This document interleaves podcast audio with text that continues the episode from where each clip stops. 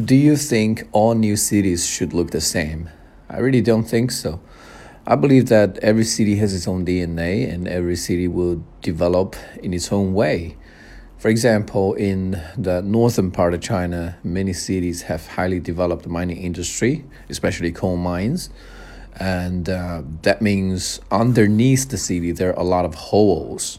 And that also means this, the ground is not solid enough to uh, build like high rises and skyscrapers. Also, in some coastal cities, um, typhoons or hurricanes are very common. That means if their buildings are tall, um, they could be affected by the natural.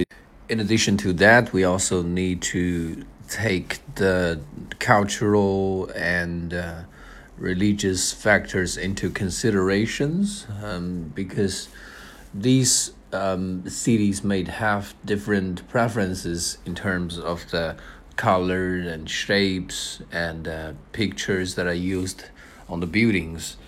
So, in a nutshell, I think it's impossible for us to regulate or you know to require all the new cities to look exactly the same. It's impossible.